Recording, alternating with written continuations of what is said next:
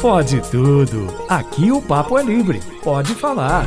Itacast, o podcast da Itatiaia.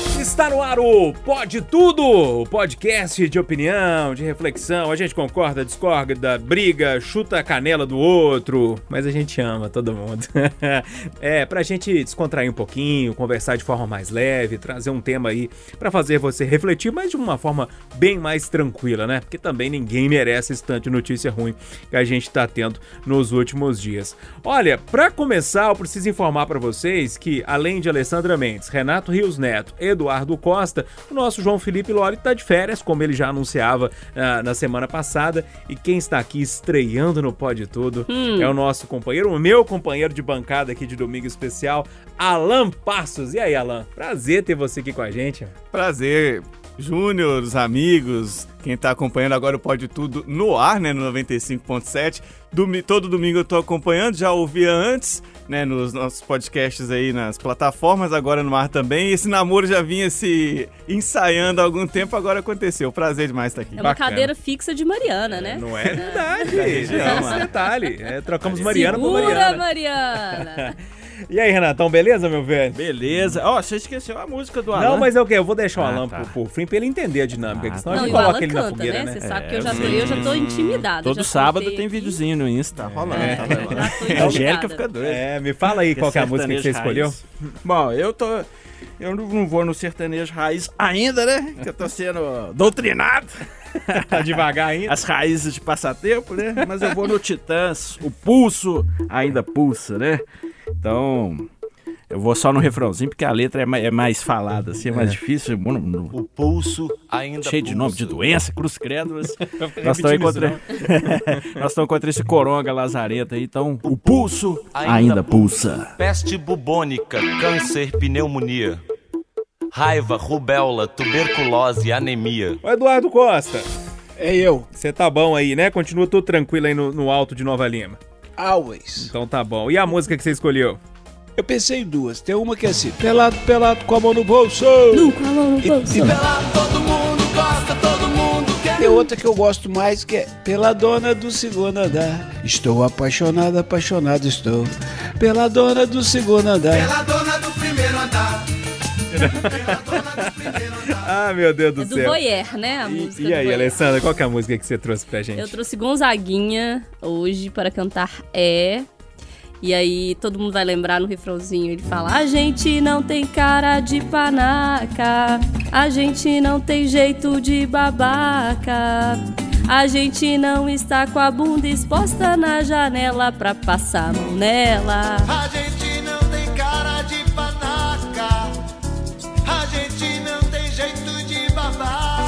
É, esse é o nome da música. Fazer isso não. Quem imita aqui é o Alan Paz. Alan, qual que é a música que você trouxe aí, meu velho? Rapaz, eu pensei muito em ia trazer o sertanejo raiz, como o Renato já adiantou aí, mas não. Trouxe uma música que liga muito com a adolescência e acho que também traz um pouco desse, desse momento. Tem muita gente reclamando de que está se sentindo solitário, por outro lado, aquela situação de quem tinha aí a sua liberdade acabou tendo que mudar isso em muitas situações. Tem mais gente em casa em algumas residências, e aí eu vou trazer Capital Inicial, quatro vezes você, que no refrão faz assim: O que você faz quando ninguém te vê fazendo? Ou o que você queria fazer se ninguém pudesse te ver? O que você faz quando o Alan Roqueiro! Ah, aí não tem nem né? como eu cantar, né? Eu... Deixa eu fazer as vezes do Loli, então, aqui, ó. E Júnior, como você está? Tô tudo bem, graças a Deus. Filho Saudade meu. do Loli já também.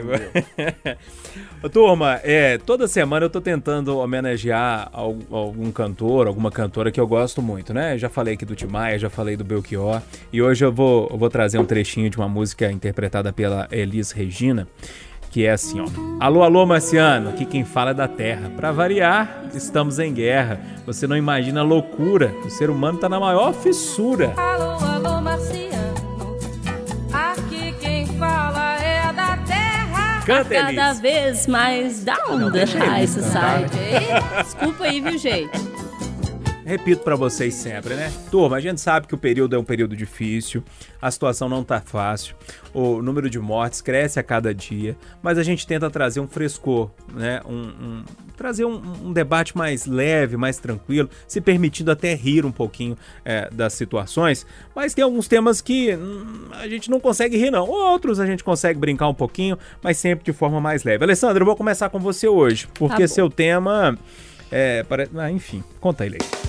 É, eu trouxe esse tema porque amanhã, segunda-feira, começa mais uma saga do pagamento do auxílio emergencial para aqueles brasileiros que, é- que estão em situação difícil, as pessoas que perderam renda, desempregados, desalentados, enfim. O que a gente viu aí durante o mês de abril, desde o anúncio do governo federal, ao longo de maio também, foi muita dificuldade para as pessoas receberem é, filas desumanas na porta das agências. E pelo último levantamento divulgado pelo governo federal, na sexta-feira, 8 milhões de pessoas ainda não receberam a primeira parcela do auxílio emergencial de 600, que pode virar 1.200 no caso, em alguns casos específicos, né? Então, 8 milhões de brasileiros ainda não receberam, mais de 50 milhões receberam. Muitos desses receberam após muitas dificuldades de ficar na fila. E às vezes quando a gente fala que não, a gente não tem um Brasil, a gente tem diversos Brasis, a gente não tem muito é, noção de como que é o Brasil do outro. Então eu trouxe um pouquinho a história aqui da diarista Maria Alves, de 58 anos. Ela ilustra um pouco a história de outras Marias pelo, pelo Brasil. Ela é moradora do bairro Caximba, na região sul de Curitiba, é, que até 2010 abrigou um aterro sanitário da cidade. É uma matéria da BBC Brasil que publicou a história dela contando a dificuldade que ela teve porque o celular dela não era um smartphone, então ela não conseguia baixar aplicativo, é, ela não conseguiu fazer o cadastramento, ela teve que pedir ajuda, mas isolada, então os filhos também não tinha e teve que achar alguém que tinha que pudesse ajudar. E aí teve uma outra dificuldade com o CEP. Por quê? Porque onde ela mora não tem um CEP e era necessário para o cadastro fazer um CEP. E aí ela conta que quando precisa de um CEP para algum tipo de coisa, como foi esse caso, ela pede o número para uma panificadora próximo da casa dela ou de um supermercado da região, mas o cadastro não aceitava porque dava em um estabelecimento comercial. Ela teve uma outra dificuldade também porque a- o cadastro exigia uma selfie para comprovar que a pessoa era a pessoa. E aí o celular dela não era um smartphone, não fazia uma selfie, então ela teve que correr para outro lugar para conseguir. E depois disso tudo, não recebeu. Então ela foi para uma fila e ficou na fila de 8 da manhã até as duas da tarde. Com ela conta que tinham centenas de pessoas nessa fila. Enfim, a história da Maria Alves é parecida com outras histórias de Maria, José, João, enfim, de diversas pessoas que a gente viu, noticiou aqui na rádio, indo para a fila, esperando esse auxílio. É, hoje, dia 17 de maio, tem gente que ainda não recebeu. A segunda parcela começa a ser paga essa semana.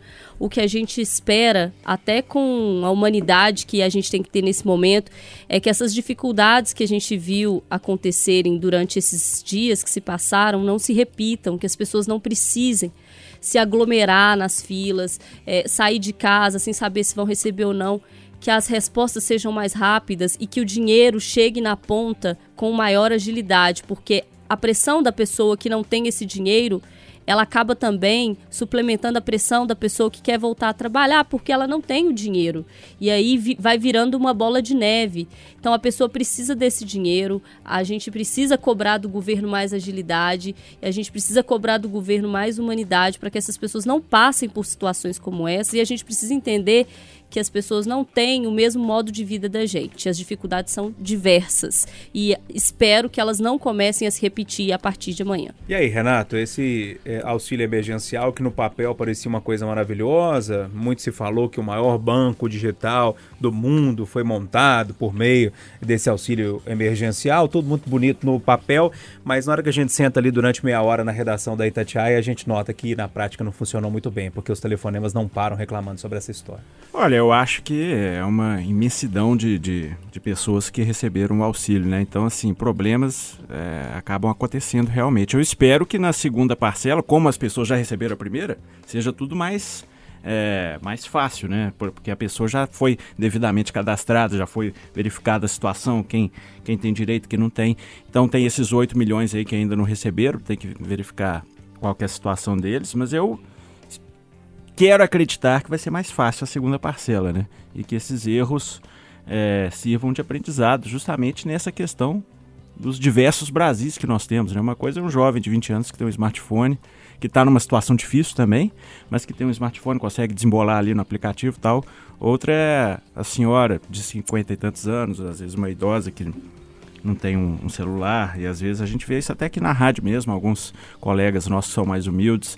Eu estava ontem pelejando com um colega, tentando mostrar a questão do saque do FGTS, porque ele não tem smartphone, como é que baixa o aplicativo, e aí a gente se depara nessas diversas realidades. Mas eu acho que na imensidão do projeto, algumas falhas iriam acontecer realmente, porque eu acho que é impossível um projeto desse tamanho acontecer sem falha nenhuma. E eu espero que na segunda parcela isso seja corrigido, porque já vai ter tido esse primeiro momento ali, né? Vamos aguardar essa semana. E aí, Alan, as falhas são aceitáveis ou elas estão acima do aceitável? Ô Júnior, como o Renato falou, é impossível que a gente tivesse um processo complexo, gigante como esse, sem falhas. Mas, acima de tudo, eu acho que essa questão do auxílio emergencial, ela traz uma realidade muito triste, mas infelizmente não surpreendente em vários aspectos, assim. Ela foi quase que um compilado de várias características da população e da sociedade brasileira, como ela é dividida. O primeiro deles é essa desigualdade, que é um dos nossos maiores problemas, como disse a Alessandra. A gente às vezes tende a pensar assim, ah, não é possível também que a pessoa não consegue baixar o aplicativo. Muitas vezes ela tem sequer um endereço para poder digitar nesse aplicativo, não sabe nem como fazer, nunca viu um aplicativo de pé, nunca manuseou isso, porque não tem uma ferramenta para isso. Então tem essa desigualdade que a gente passa por ela do nosso lado várias vezes numa ida simples ao mercado e muitas vezes só olha para frente ou para dentro e esquece de ver o que está acontecendo ao redor. Mas tem outras realidades em volta disso tudo também que ficam escancaradas naquela fila gigante. É, muita gente estava naquela fila sem necessidade porque muita gente ele não conseguiu. Outras pessoas já tinham sido orientadas, sabiam que iam receber num outro dia, mas mesmo assim vai para a fila porque vai que consegue receber antes. A gente tem a questão de vários militares e que já foi ordenada essa devolução, que mostra como o brasileiro, de modo geral, lida com uma quase naturalidade de querer dar um jeitinho e passar por cima das regras. Ah, mas eu vou receber aqui e. Né, isso não vai fazer falta para o governo. Não faz falta para o governo 600 reais, mas faz, faz falta para muitas outras pessoas. E a gente tem a clara ineficiência do poder público, que demorou a conseguir botar esse auxílio emergencial em prática, a conseguir coordenar é, uma fila, mesmo sendo é, um processo complexo, mas foi muito desorganizado e a gente está se arrastando com duas semanas, por exemplo, para o anúncio da segunda parcela. Ele tinha sido prometido de pagar duas em abril e uma em maio. Aí a segunda foi anunciada para abril, foi anunciando, anunciando que ia ter o anúncio, só uhum. agora que anunciaram a segunda parcela. Então, assim, é um combo de situações que a gente está acostumado a viver, só que elas foram compiladas e escancaradas aí na, na nossa frente no meio de uma pandemia dessa. Eduardo, a Alessandra trouxe alguns elementos, o Alan, o, o Renato também. É, eu lembro que durante a semana nós chegamos a comentar, e você com até mais afinco nessa história, a situação de alguns militares, e a gente fala militares do Exército, enfim, que, enfim, da Aeronáutica, da Marinha, que receberam essa grana também, né? Então, é, é complicado, né? Tem gente que é difícil. É, eu dei maior sorte de ter ficado por último, porque quando a Alessandra estava falando, eu estava aqui pensando, eu partilho da, da indignação dela. Aí entrou o Renato, eu falei, e eu estou com ele. Não se pode crucificar um governo que está fazendo um pagamento simultâneo para 50 milhões de pessoas. Isso acho que nunca aconteceu no mundo. Aí veio o Alan com a estreia brilhante e lembra do que é o nosso Brasil. Com 70 mil militares, é bom que se diga, não é da PM aqui, é das Forças Armadas, recebendo indevidamente. Você acrescenta isso, gente que vai para a fila para vender o lugar. Você acrescenta é, toda essa história brasileira que percorre 520 anos de muita injustiça, muita desigualdade social. Aí você pode escolher o, o Brasil de Fernando Henrique, que é tucano, o Brasil de Lula, que é petista, e o Brasil de Bolsonaro. É muito difícil você privilegiar, prestigiar o humilde. Muito, muito, muito difícil. Muito difícil. Então, é, tudo que está na fila me assusta mas nada me surpreende. E eu repito o que já disse algumas vezes na rádio. Toda vez que eu vejo esse presidente da Caixa Econômica Federal falar, eu falo: esse foi um gol, uma bola dentro do Bolsonaro e do Paulo Guedes. O cara é bom. Ele faz o que pode, mas é duro. Quer fechar, Ale, com, uma linha aí sobre o assunto? É isso mesmo. Eu, eu vou fechar com Gonzaguinha, que a gente não quer pôr a bunda na janela aqui pra ninguém ficar passando a mão nela, não, filho? Você tá doido? Ah, vem com essa aqui Então, pra bom. gente, não. E eu vou chamar o Eduardo pra trazer o tema dele, porque, Eduardo, o seu tema era pra ser sério. Aí no meio da história entra um peladão? É, eu- sabe que. Sabe, eu, eu já disse aqui, né? Eu não tenho a menor dúvida de que vai ter uma mudança, mas um troço doido na vida da gente depois da pandemia. Fico imaginando, por exemplo, que as agências de viagem vão ter que se reinventar. Não vai ter esse tanto de voo. As companhias aéreas, os hotéis. O que vai ter de trabalho remoto, gente, porque isso ficou provado que dá para fazer. Dá para fazer. Essa semana passada, uma, a principal executiva do BMG deu uma entrevista e falou que ela pretende, depois da pandemia, fazer a turma trabalhar dois dias na empresa e três em casa. Isso vai acontecer com muita gente. No caso da Itatiaia, ficou evidente que vários de nós fazendo os programas de suas residências, que dá para tocar, dá para tocar com relativa com relativa normalidade, até porque os números atestam, né, Júlio? Ih, graças a Deus, né, Eduardo? Aleluia. É, mas só que, é, mas só que é, é preciso, em qualquer lugar do mundo, ter ideia de que você está trabalhando. Você está trabalhando. Não pode misturar as coisas. Você tem que se concentrar, se recolher no quarto, ir lá, obrigar. Ah, filha, segura o cachorrinho aí, fecha essa porta para mim, não sei o que e tal. E em países mais soltinhos, essa, esse novo jeito de, de- trabalhar vai dar muito o que falar. Lá na Espanha estava um jornalista bonitão fazendo uma live lá, uma entrevista, e apareceu uma, uma belíssima peladona lá no fundo, só que não era a namorada dele. Isso tá dando uma Deu ruim. Deu ruim. A casa caiu, né? Tinha aquele outro também que estava falando de casa e o menino entrou fazendo uma bagunça e veio a mãe atrás tirando o menino. E agora teve essa. O presidente da República, numa reunião muito séria com o seu ministro da Economia, com a nata do empresariado paulista, capitaneada pelo presidente da Fiesp, Federação das Indústrias, o Paulo Scaff, e de repente o Bolsonaro falou assim: Ô Paulo, ô Paulo, aliás, eu não vou falar não, que a partir de hoje, durante as férias do Léo, nós temos uma, um clone do Bolsonaro. Ô, Clone, como é que foi a reação do presidente na hora que ele viu o peladão? Como é que ele falou com o Paulo Guedes? Como é que foi? Ô, ô, ô, Paulo Guedes, pe- pela, olha, olha ali, ó, o peladão ali embaixo, que que é isso? Pelo amor de Deus, tá ok? Desce daí, meu filho. Que que é isso? No, no- ô, ô, ô, Eduardo, no tocante à questão do pelado. Aqui, faça só um favor pra mim. Você vai repetir pra mim. Tá pelado, porra, e, e tá ok. Eu ver como é que é. Tá pelado aí, ó, p***, tá ok? Ai, meu Deus. Eu, eu, eu passo a bola, viu, Júlio? Ai, ai, gente, eu gosto demais de fazer um pó de tudo, gente. Ainda me pagam pra isso. Meu Deus do céu. Uai, estão pagando você, Júlio? Tá no bojo. Gente, Tá no bojo. Nossa, tá no bojo, Tem que ver isso daí, ó. tem que ver isso daí. Ô, turma, vamos lá.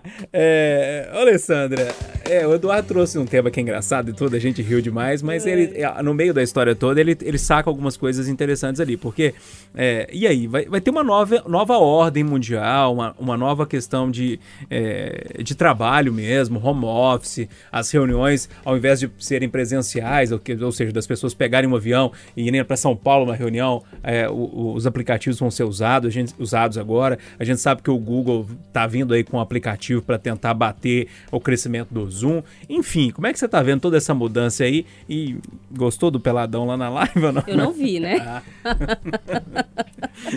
não vi, não tive essa oportunidade. Acho que ninguém gostou, não, né? Tem Mas, doido ó, pra tudo, né? Vai saber. é, você imagina, no meio da reunião, só os empresários foda lá de São Paulo e aparece um como é que o cara aqui, pra estar nessa reunião, não é fraco, né? Como é que o cara não sabe Cara, isso? que ele era né? conselheiro do, do- conselheiro lá da Fiesp. E ele- ele fez coitado, porque ele ele quis? esqueceu de desligar a câmera. E Mas aí, ele Foi tomar um banho no meio da o reunião? E foi tomar um na banho. sala ele ficou Botou pelado o na sala não, ou o porque era negócio tava no o banheiro? fundo lá do banheiro, é o fundo da sala de onde que ele tava fazendo a reunião era um banheiro. Então ele foi lá tomar o banho, tranquilo, e pá. Deve ter deixado só o som da reunião, né? Ninguém vai ver. Ó, eu acho que sim, a gente vai ter algumas mudanças aí no ramo de, de trabalho. Acho que esse período mostra que tem muita coisa que dá pra fazer em casa, tem muita coisa que não dá pra fazer. Acho que para países mais desenvolvidos, com tecnologias mais avançadas, a discussão tá mais à frente ainda que aqui no Brasil. É, por diferenças é, essenciais do tipo um terço dos brasileiros não tem internet em casa. Então, assim, não é uma realidade para todo mundo. Ah, algumas profissões têm essa realidade? Sim, algumas profissões têm essa realidade. Outras não têm, assim, não- é um- não vai ser uma mudança para todo mundo. E aí eu tenho du- duas observações. Uma que é a do Peladão traz, a gente não está preparado ainda para esse cenário. Se o empresário é, lá de São Paulo, que tem acesso né, a, a tecnologia e, e tá mais. É, ou, ou não, no caso não tá, né? Mas é, próximo, íntimo dela faz isso, você imagina como, como vai ser uma reunião com geral aí, todo mundo no aplicativo e tal, pode ser mais complicado. Então, a gente precisa se preparar para isso, a gente ainda não está preparado para essa realidade toda. E a gente tem uma, uma segunda observação nesse sentido, que é me preocupa o que, que essa mudança de trabalho vai trazer de mudança de direito trabalhista. Porque a gente sabe que já tem alguns empresários é, atuando, alguns grupos fortes, um lobby já no sentido de manter algumas, algumas flexibilizações de direito do trabalho neste momento da pandemia para pós-pandemia. Isso me preocupa, porque as mudanças elas podem significar um novo caminho para algumas formas de trabalho, e isso é o caminho da humanidade. Mas a gente não pode esquecer que o trabalho ainda é um trabalho, que é uma troca, que a gente está dando labor e tem que vir ali o salário, tem os direitos envolvidos. Então, assim, Vão com calma aí, com a dor, que o santo é de barro, meu filho, e cai no chão e quebra, e depois tá todo mundo lá na fila do auxílio emergencial. É.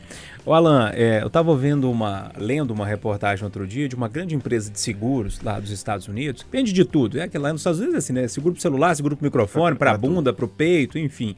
É, e, e eles decidiram a partir de agora que não vão voltar mais a, a trabalhar de forma presencial. Eles desativaram dois prédios que eles tinham em Nova York. É, e descobriram que a produtividade cai cerca de 5% com as pessoas em casa.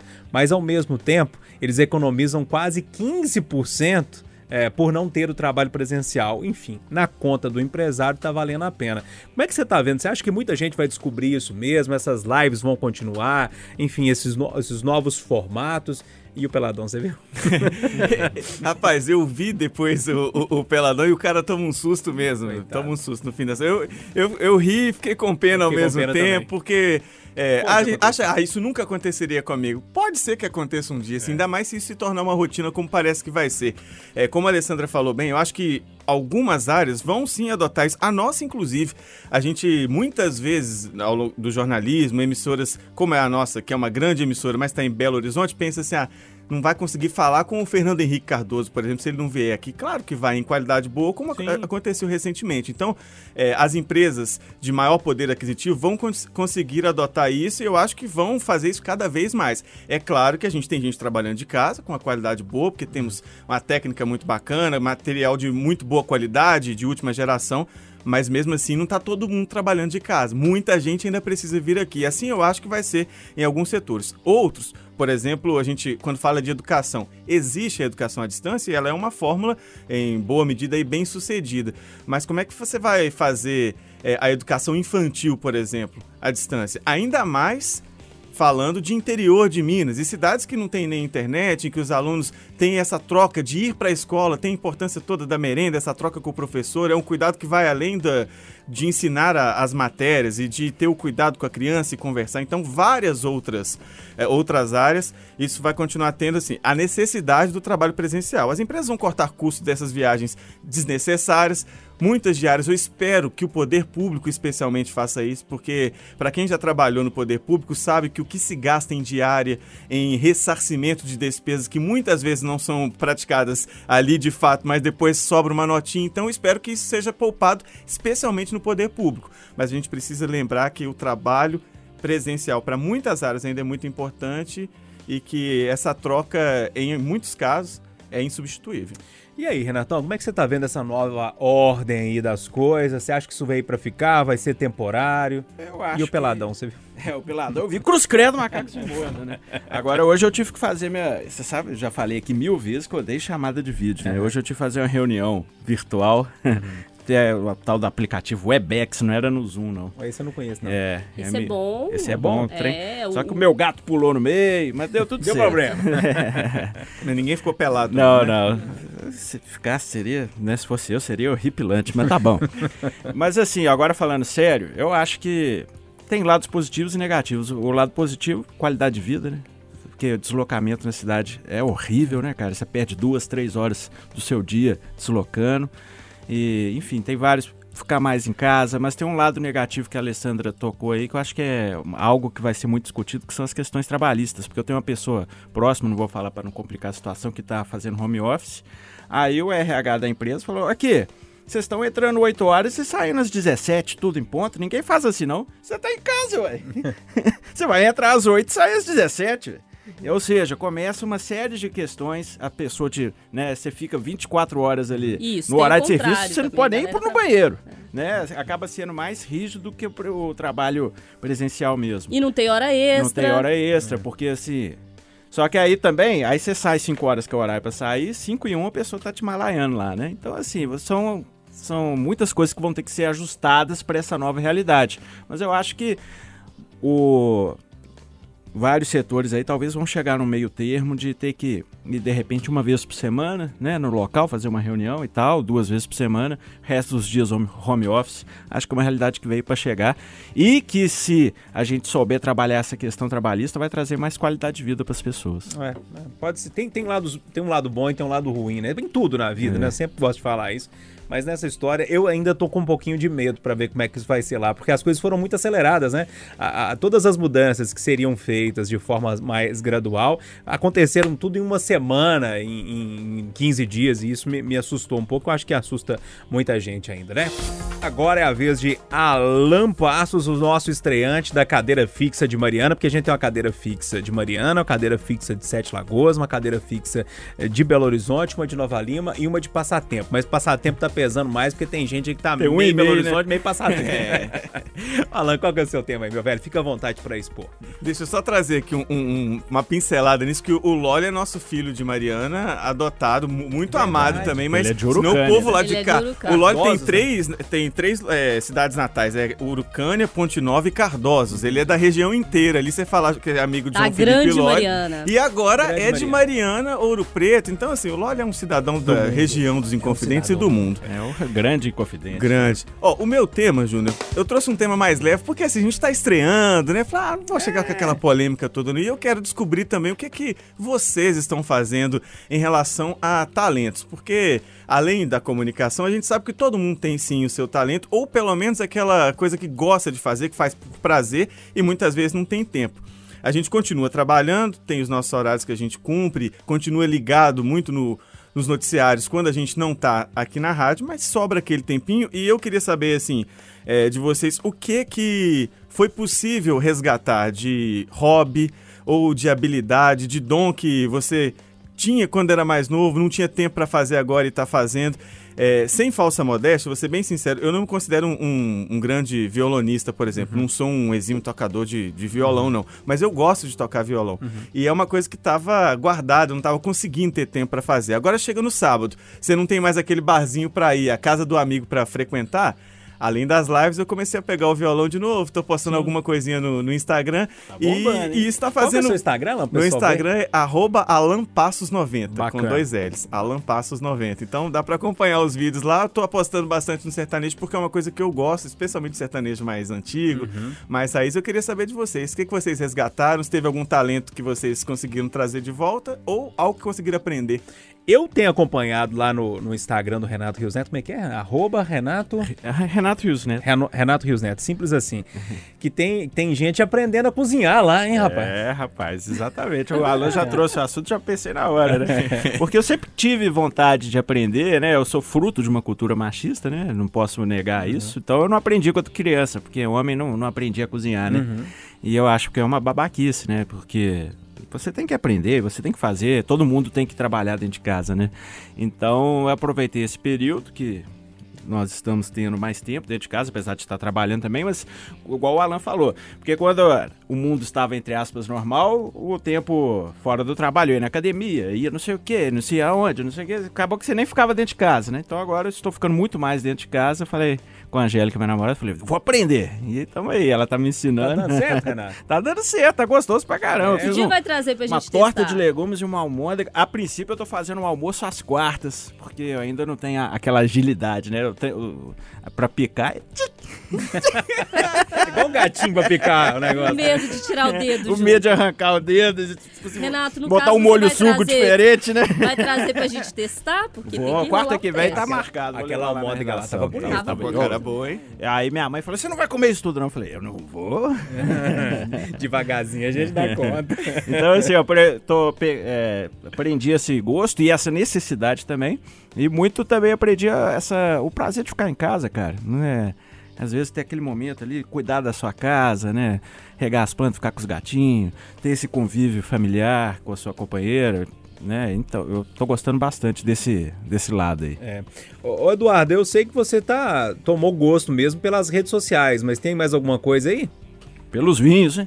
Você sabe que eu, eu me considero uma pessoa abençoada.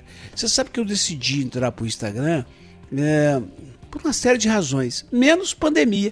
E não é que coincidiu, só. E aí eu fico mais, de fato, tô. é, Não é que eu tô aprendendo sobre o Instagram, não tenho muita paciência, mas acompanhando, podendo responder algumas coisas e tal. Mas isso é pouco tempo que eu tomo, sabe? Eu, eu- meu grande hobby a vida inteira foi jogar futebol.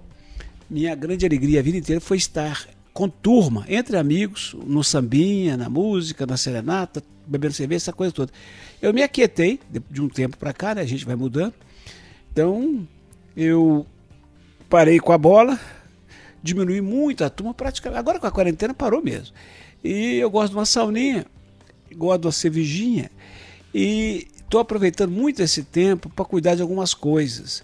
Por exemplo, eh, arrumei assim a chaminé do meu fogão a lenha, que era um problema que estava me dando dor de cabeça, e ele está prontinho. Acabou a pandemia, vocês são meus convidados. Amém, Senhor. O- Obrigada, gente. o, o Alan vai tocar. É. Mas, mas só vai tocar porque ele falou que gosta de sertanejo raiz. Aí sim, porque se fosse o outro, não ia não. Não Se fosse vinha Renato, não tocava, não. não. Sem não, Renato sem chance. Lore cantar sem chance. Entendeu? Então nós vamos bater uma violazinha no meu fogão a lenha. Agora, o- a sauna também, né, que eu gosto muito. E no mais eu fico aqui. Eu, tinha uma raposa que vem aqui da mata, tava ameaçando o cachorrinho da minha filha, eu ficava vigiando. Eu e ele vigiando pra raposa O vir de Bud. noite. É o Bud. O, o Bud querido, o Budweiser.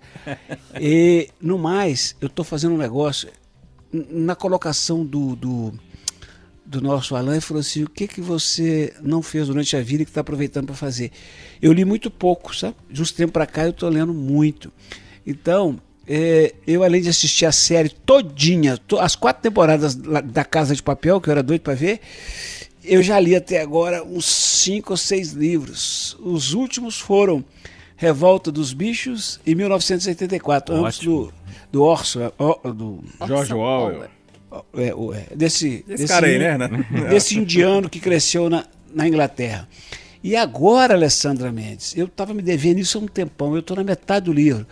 Ensaio da Cegueira de Saramago, que é um negócio espantoso. Já viu o filme, é genial. Isso, você Livro tem é filme também? sensacional. Viu o filme? Tem, tem um É. filme. Nossa, mas espantoso. Então, Mas o livro é sempre melhor. Sim, geralmente é. E como eu não sou muito chegado em praia, sabe? Porque quando a gente costuma ir em, em férias. E quando vai para o exterior, para outro lugar, tem sempre o tal do aeroporto, hotel, que é trem. Eu tô achando, eu, eu vou falar baixo. Eu tô achando que essa quarentena tá virando é um período de festa, mesmo, eu tô num sossego danado aqui. E outra coisa, hein? Fala baixo muito. Hein? Fala baixo mesmo.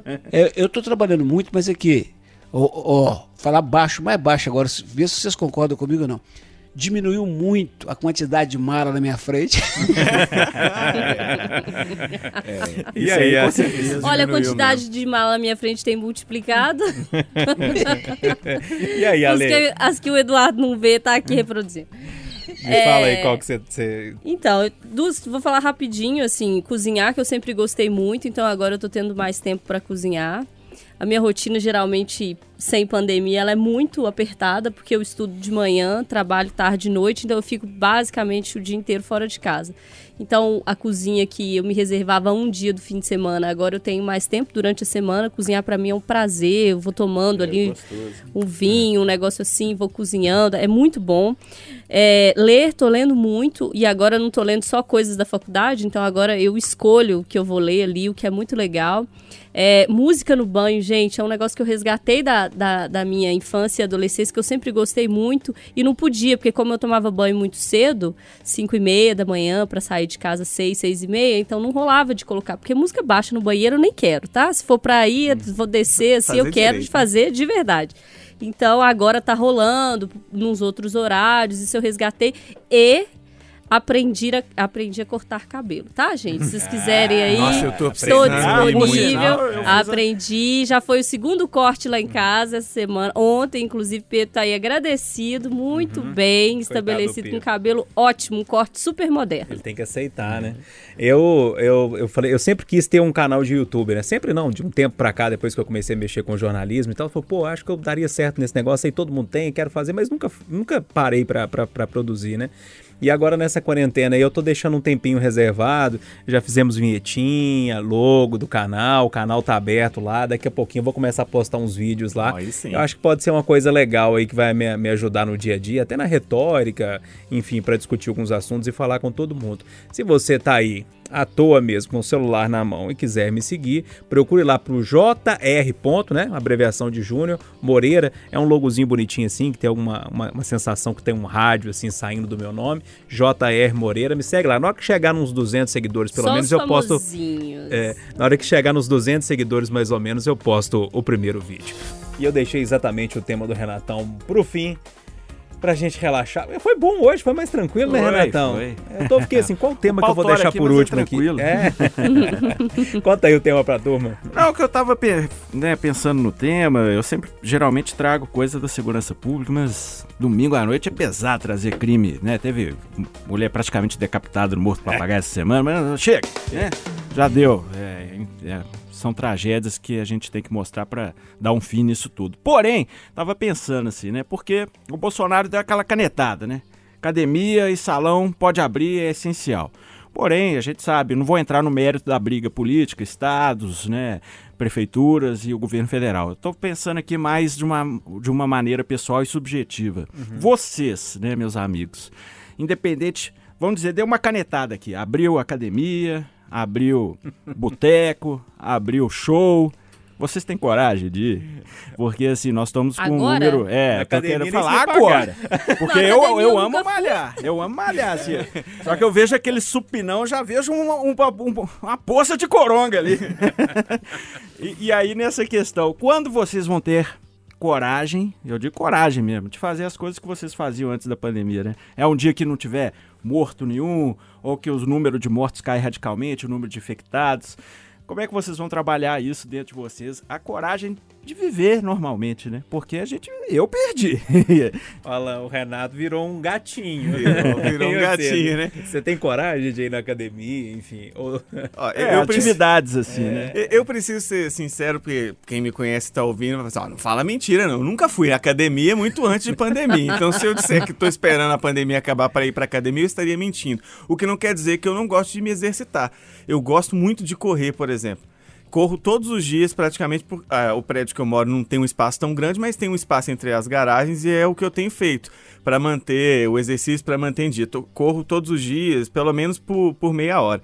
Isso faz bem para a cabeça. Só que eu acho assim, em relação ao decreto, por exemplo, são duas coisas muito diferentes e que o Bolsonaro e outras pessoas quiseram colocar no mesmo pacote, sabe? Eu vejo salão de beleza, quando puder reabrir, e acho que daqui a pouco vai ser possível, você tem como marcar horário, colocar uma pessoa por vez ou duas no máximo, dependendo do salão. Academia, você pressupõe que vai ter aglomeração, que vai ter mais gente, no mínimo, que você vai sair de um equipamento o outro pega. Então, assim, salão de beleza, eu acho que daqui a pouco vai dar pra ir, desde que seja com essas regras. Mas neste atual momento, o meu cabelo, por exemplo, tá, tá gigante. Mas eu tu posso ajudar. É, acabamos de descobrir aqui. O, o cara que corta o meu cabelo normalmente é, o- é o Felipe, tá? ele me mandou mensagem e falou: a gente tá agendando horário, pode, vai à casa. E mesmo assim eu não quis, por dois motivos. Primeiro, porque eu acredito que é, não é legal. Eu tô pregando para as pessoas ficarem em casa e evitar qualquer contato e vou. Ele vai ali em casa, mas ele encontrou com outras pessoas. Acho que é o momento de evitar. E segundo, que realmente eu fiquei com medo de, de- desse contato com, com ele. Então, eu, não- eu só vou voltar a viver sem medo nenhum quando tiver vacina. Pronto. É, e aí, Ah, Alessandra, esse tem, é um bom marco, né? é, tem algum, Que algum pode medo demorar aí nessa história toda? Ó, o medo tá aí, né? Eu acho que pra geral. A academia não tem esse problema, não tem esse peso. Não carrego esse peso nas minhas costas. Mas de um botecão lotado. Não, mas aí, Renato, aí esse negócio bate tão profundo Pois na é, minha o vida. Levantamento de copo.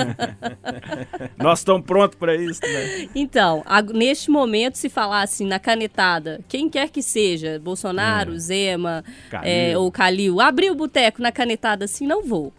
Porque os especialistas que a gente ouve, os que, enfim, os mundiais, estão dizendo que não- o momento não é esse. Eu acho que o que vai me balizar para poder voltar minimamente às coisas que eu fazia antes é o que os especialistas vão apontar, porque assim, eu sou jornalista, eu não tenho ideia é, do que que eles estão levando em consideração. Aliás, eu tenho ideia, mas eu não tenho a capacidade profunda deles de analisar é, com relação a contágio, essas coisas. Então, assim, eu vou acreditar no médico. Assim como eu acredito, quando eu vou no médico e ele me fala, olha, sua pressão tá alta, seu colesterol tá assim, seu coração tá assim, vamos fazer isso, vamos fazer aquilo, por que, que eu não acreditaria nele agora? Então, quando tem muitos médicos, e aí a gente está falando da maioria deles, dizendo que a hora não é essa, então vamos esperar para quando for a hora. Agora, o medo total, assim, eu acho que passaria com a vacina mesmo. Mas eu acho que antes dela a gente vai voltar, pelo menos um pouco, ao que a gente tinha antes. Eduardo, rapidamente, nosso tempo ficou muito curto. E aí, que hora que vai passar esse medo? Ah, o dia que eu tiver 10 horas para resumir a minha história de vida pessoal e profissional, vocês vão ver que eu não sou um cara de medo, não. Não tem não. Quer dizer, eu tenho medo de cachorro, tenho medo de, de muita coisa, mas não medo de. Não tem. Agora, não vou afrontar o vírus, que eu nem, nem conheço e nem vejo, e não vou desrespeitar as regras. Então, o- que mal que tem ficar quietinho e esperar mais um mês, dois. Mas, sinceramente, do fundo do coração, não tô com medo, não.